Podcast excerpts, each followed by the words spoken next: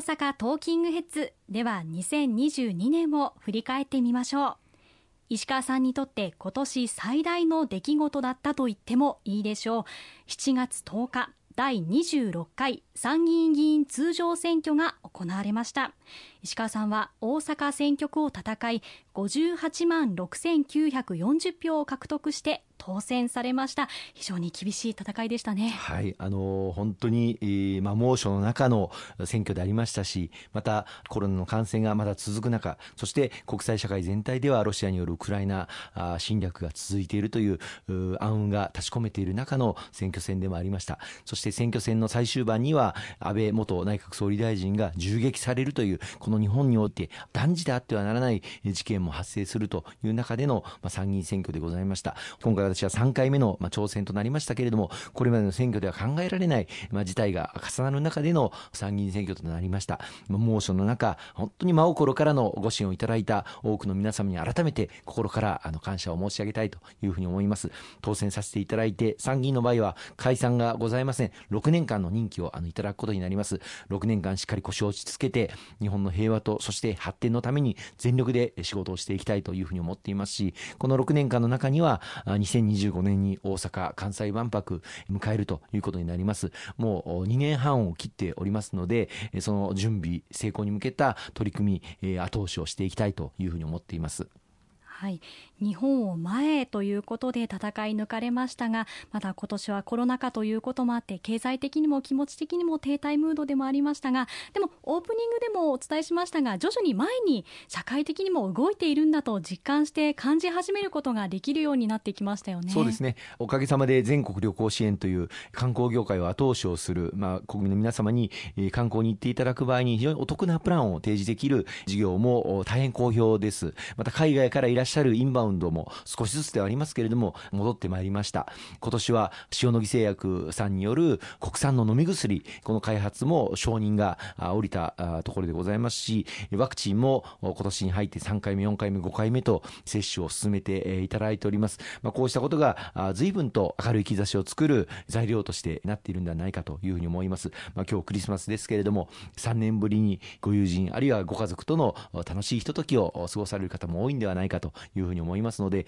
ぜひあの楽しんでいただきたいと思いますね、はい、そうですよね。さてあの経済成長の話になってくるんですけれども経済成長をしていく中での鍵を握っているのがデジタルトランスフォーメーションとグリーントランスフォーメーションなのかもしれません。日本の事業者の皆さんにはぜひ新時代に向けてチャレンジしていただきたいところですよね。えあのこれから大きなあの山を登っていかなければいけないというふうに思います。デジタル化またグリーン化この2つの、まあ、日本にとってまた国際社会人類にとっての大きな挑戦だと思います。特にデジタル化は日本は海外と比べても非常に遅れてきました。これを加速度的に前進をさせていかなければいけません、まあ、公明党としてもまずはその基盤となるマイナンバーカードの普及これを図るためにマイナポイント事業、まあ、第2弾を今も実行させていただいておりますけれどもおかげさまでマイナンバーカード申請される方が多く増えておりまして役所の窓口も毎日行列ができているような状況でもあります。このマイナンバーカードを基盤として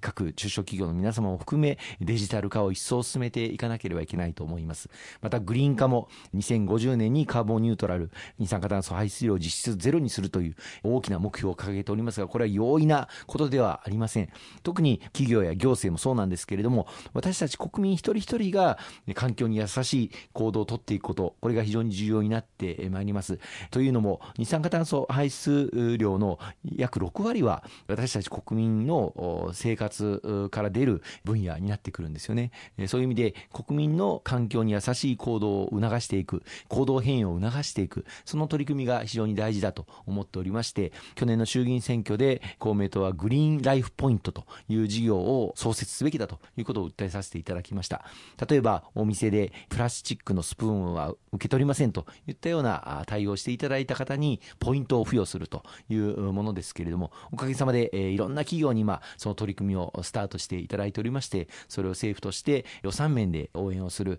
事業が今着実に進んでおります。これを礎として国民の行動変容環境に優しい行動をとっていくグリーントランスフォーメーションを後押しをしていく流れをさらに加速化していきたいですね。はい、そうですね。そしてもう一つ力を入れてきた取り組み、子育て応援トータルプランがありますけれども、石川さんこちらいかがでしょうか？はい、ありがとうございます。この秋公明党として子育て応援トータルプランを発表させていただきました。今の少子化また人口減少これが今後まだまだ続いていくというふうに見込まれております。特に今年は出生される赤ちゃんが80万人を切るという、まあ、本来の推計では7年後か8年後に訪れるであろうと言われていた水準まで落ち込むことが想定されています。つまり少子化が加速化しているという状況にあります。誰もが子供を産み育てやすい社会、そして結婚から妊娠、出産、育児、また教育に至るまで切れ目のない支援を抜本的に強化をしていきたいと思っております。今回おかげさまでこの臨時国会で成立をいたしました第二次補正予算の中で妊娠の時に5万円相当の経済的負担軽減策、そして出産された後にさらに5万円分の経済的負担軽減策を図るという、まあ、お一人妊娠出産されるごとに計10万円分の支援をさせていただくという事業が創設されることになりました。これは今後も継続して行っていくということが非常に大きなポイントになってきますので、それぞれ自治体ごとにこの出産子育て応援交付金制度設計を図っていきたいというふうに思ってっています。さらにこの子育て応援トータルプランの中で公明党が盛り込ませていただいて、そしてこれまでもかねてからあの訴えていきました出産育児一時金、今現在42万円出産にかかる費用として国から支給されておりますけれども、特に都市部では出産にかかる費用は大体50万円を超えているというのが、まあ、統計の結果出ております。この出産育児一時金を50万円まで引き上げるべきだということを、この子育て応援トータルプランの中に入れておりましたが、先日、岸田内閣総理大臣から記者会見で、来年からこの出産育児一時金を50万円に引き上げますということを発表していただきまして、また一一つ実現となりました。その他他にも盛り込まれております様々な応援トータルプランの内容、一つ一つ実現に向けて歩みを進めていきたいと思っています。非常に大きな助けとなったファミリーの方も多いんじゃないかと思いますし重要な政策だというふうに思いますね、